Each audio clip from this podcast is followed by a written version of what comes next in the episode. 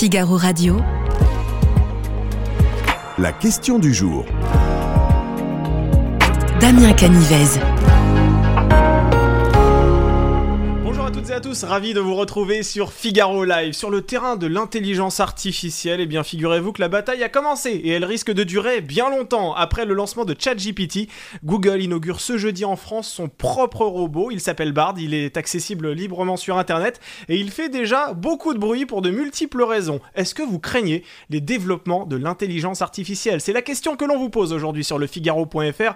Vous pouvez cliquer sur oui, vous pouvez cliquer sur non. En attendant de découvrir vos réponses, j'ai le plaisir d'accueillir sur ce plateau un journaliste grâce auquel vous devriez vous faire un avis. Bonjour Jacques-Olivier Martin. Bonjour. Ravi de vous accueillir ici sur ce plateau. Alors vous êtes le directeur de la rédaction du Figaro.fr et avec vous donc on va parler de l'arrivée en France euh, de Bard, donc cet outil euh, développé par Google auquel on peut d'ailleurs tous euh, librement accéder. Absolument. Alors déjà pour qu'on pose les bases de ce sujet et pour que tous les internautes qui nous regardent puissent bien comprendre ce dont on parle, est-ce que vous pouvez déjà nous expliquer comment ça fonctionne un tel robot qu'on dit conversationnel d'ailleurs hein? Exactement. Ah, C'est un outil très simple en réalité.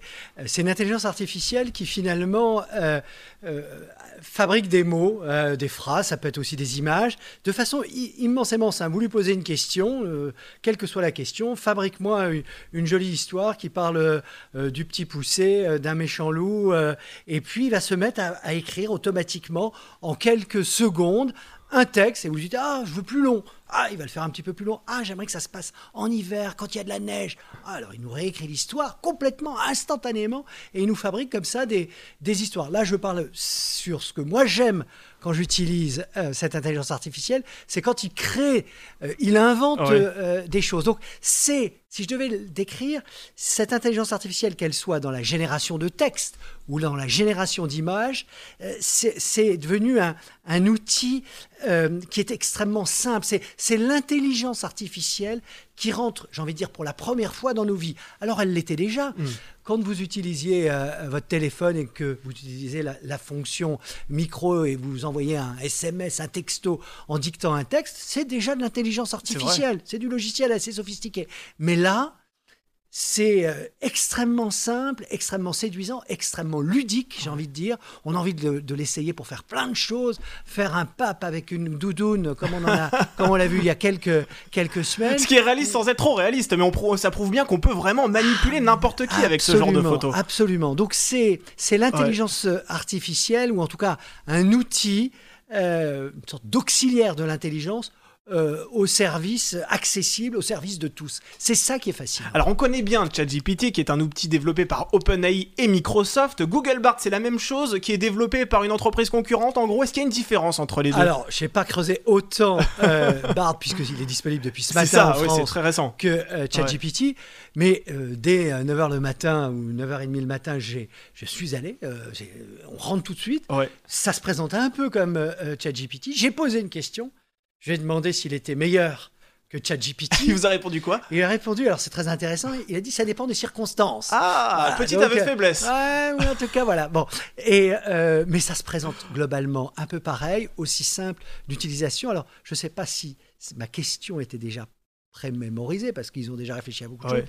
Mais là, la différence de ChatGPT, j'ai trouvé qu'il répondait quasi instantanément, il affichait le texte. C'est beaucoup Alors plus rapide. ChatGPT, on... de temps en temps, quand je dis réfléchit, la machine réfléchit, elle réfléchit pas, mais Ouais. il y a une certaine latence de quelques secondes, et puis après, on va voir les lettres apparaître, les mots vrai. se fabriquer.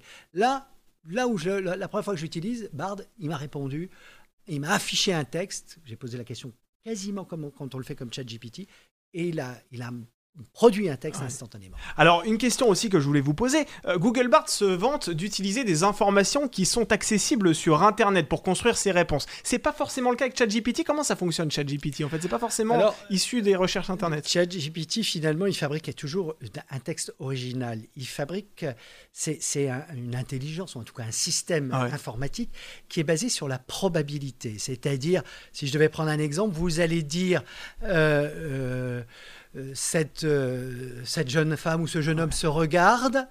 Et là, il va dire, il va prendre les probabilités qu'on lui a données, euh, et va, il va donner la réponse qui lui semble être la plus probable devant un miroir. Ah Et si vous vouliez dire, il se regarde dans l'eau, bah, ça n'apparaîtra pas. Mais donc, c'est jamais, il va pas forcément piocher des informations préécrites existantes.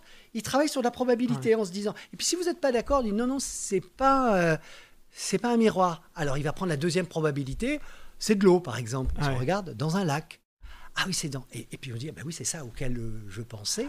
Ouais. Euh, et là, vous allez dire, sinon, c'est vachement bien. C'est vachement bien et vachement poussé. Mais en ouais. réalité, c'est de la probabilité. Donc, faut bien comprendre que. Alors, Bard, je connais encore pas assez, j'ai pas assez observé. Mais donc, ce que vous êtes en train de me dire, c'est que Bard peut-être s'inspire un peu plus. euh, euh, de, de- de textes existants, alors que ChatGPT, mais je pense que les technologies sont quand même assez proches. ChatGPT, et je ne suis pas un technicien, je ne suis pas un spécialiste, je ne suis pas un scientifique, mais c'est un moteur en quelque sorte probabiliste, de fabrication de texte probabiliste. Donc, si je vous comprends bien, on ne doit pas leur faire une confiance aveugle à ces moteurs. Non, on ne doit pas leur faire une confiance aveugle, mais dans le même temps, j'ai envie de dire qu'à partir du moment où vous posez les bonnes questions Ouais. et que vous reposez la question pour préciser, pour ça, eh ben vous allez vous rendre compte quand même que c'est extrêmement bien fait Ouais. et c'est capable d'être très créatif et c'est capable même d'un point de vue encyclopédique et c'est pas une encyclopédie mais on peut s'en servir c'est pas là où il est le meilleur mais même quand on veut s'en servir comme une encyclopédie raconte-moi euh, euh, la, la bataille Oui. euh, vous, vous- à force de creuser de lui reposer oui mais je veux savoir ce qui s'est passé un quart d'heure après et les Autrichiens et ça et il va vous fabriquer quelque chose souvent d'extrêmement véridique pour le coup et euh, qui est quand même euh, très riche. Moi je suis je le dis hein, Ah en toute simplicité moi je suis bluffé par ce qu'il produit Mais est-ce que Google Bard et ChatGPT, ce n'est pas un peu l'éloge de la paresse? Je vous pose cette question parce qu'avant l'apparition d'Internet, pour chercher l'information et la trouver, on allait voir dans des encyclopédies, il y avait vraiment une recherche très fouillée. Avant l'apparition de l'intelligence artificielle, on devait chercher quand même sur Internet, malgré tout, à travers un moteur de recherche. Et maintenant, en posant une seule question, on nous donne la réponse comme ça, toute cuite dans, le, dans, la bouche. Est-ce que c'est pas un peu aussi l'éloge de la paresse? Alors c'est vrai qu'avant internet Ah on était dans les bibliothèques on allait quelque part on fabriquait notre recherche c'était compliqué on a eu un moteur de recherche pardon, Google où là on écrivait un texte et il nous proposait des euh, différents liens possibles sur lesquels on décidait de cliquer selon ce qu'on ressentait. Là, si je devais résumer, c'est un moteur de réponse. Ouais. C'est-à-dire, je pose une question et ce moteur me donne globalement une, une Mm. réponse. Donc effectivement, c'est confortable. Euh, effectivement, ça peut euh, générer une forme de paresse. Mais je crois que la question que vous posez derrière ce, cette, euh, ce que vous venez d'évoquer, c'est finalement euh, euh, cet auxiliaire de l'intelligence Mm. humaine. Euh, euh, au même titre, quand on invente la machine il y a 200 ans, Oui. euh, la machine à vapeur, qui était l'auxiliaire de la force humaine, ça a permis de décupler la force humaine et on vit très bien avec. Et on n'est pas forcément paresseux, mais il y a des, des tâches qu'on ne fait plus. Là, la question qu'on se pose, c'est de savoir est-ce qu'on va contrôler? Comment cet auxiliaire de Hmm. l'intelligence va s'inscrire dans nos vies? Alors, moi, je crois.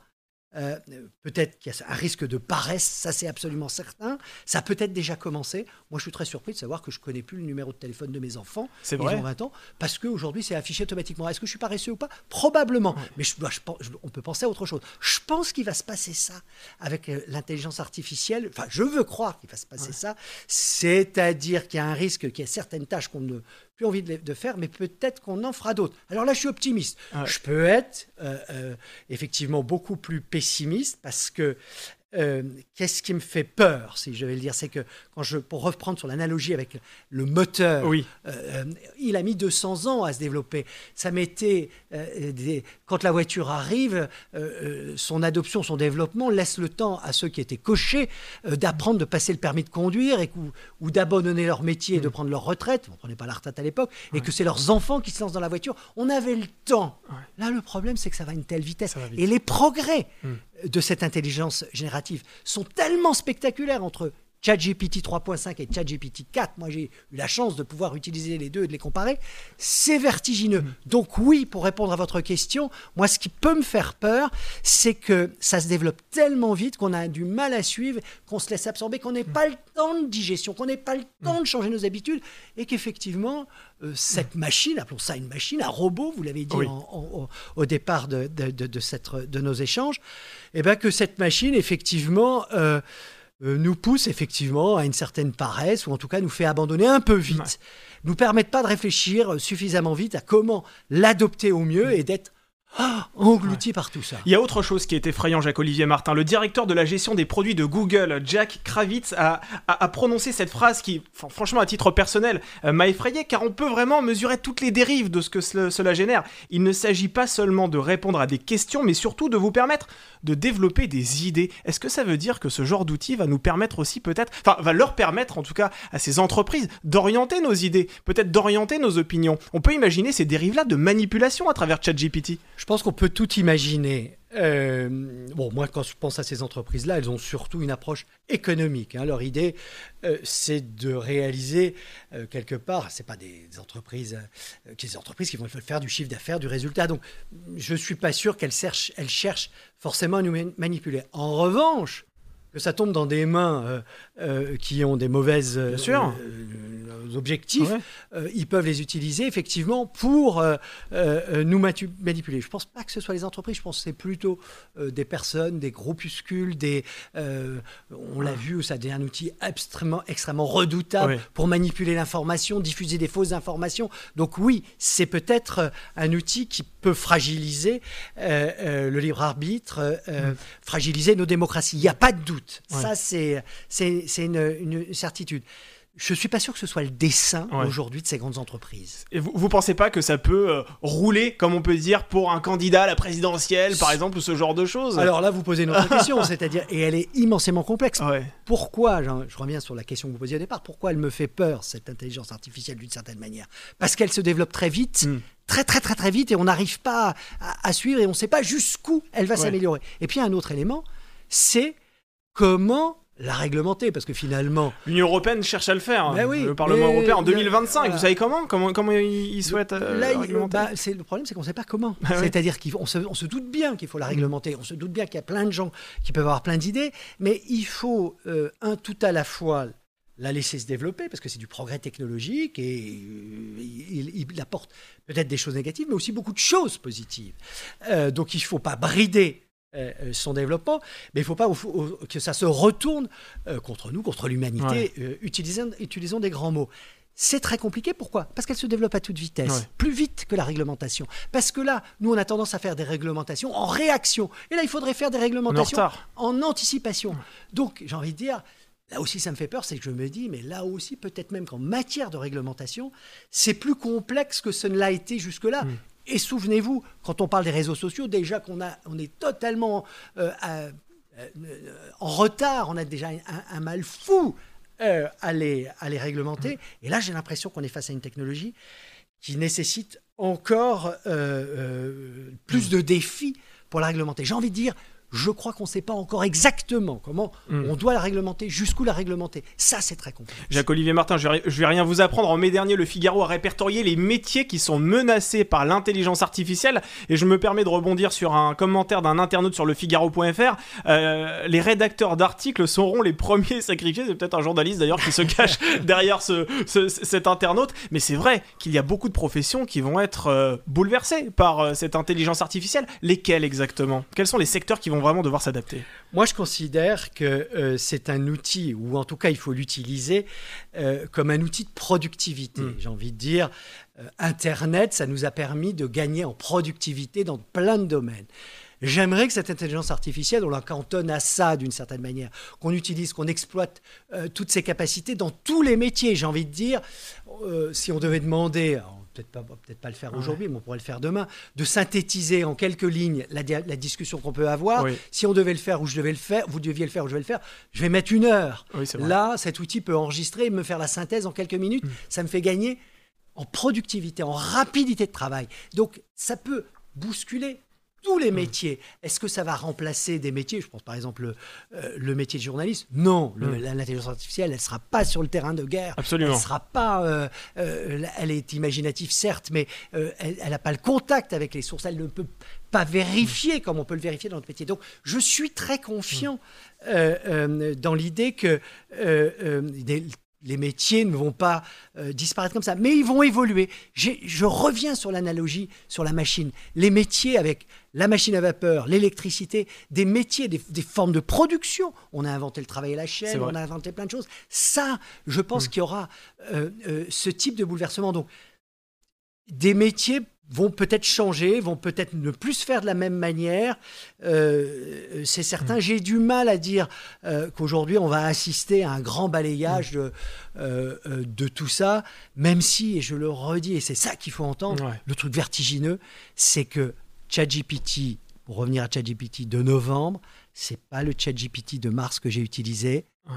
Le- la puissance, l'accélération était mais, phénoménale. Ouais. Donc je veux pas non plus vous, vous dire des choses avec certitude parce que je ne sais pas où ça va nous mener. Exactement. Peut-être que dans trois mois, ce sera encore différent. Il est temps de nous intéresser à cette question du jour que l'on vous pose sur le Figaro.fr. Êtes-vous inquiet du développement de l'intelligence artificielle? Je pense que si on clique sur oui, on ne va pas vraiment se tromper. On peut être inquiet, pas forcément euh, être pessimiste, mais en tout cas être inquiet, c'est légitime.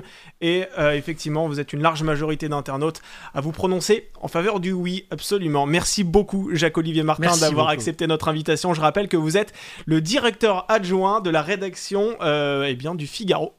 Merci encore d'avoir accepté notre invitation.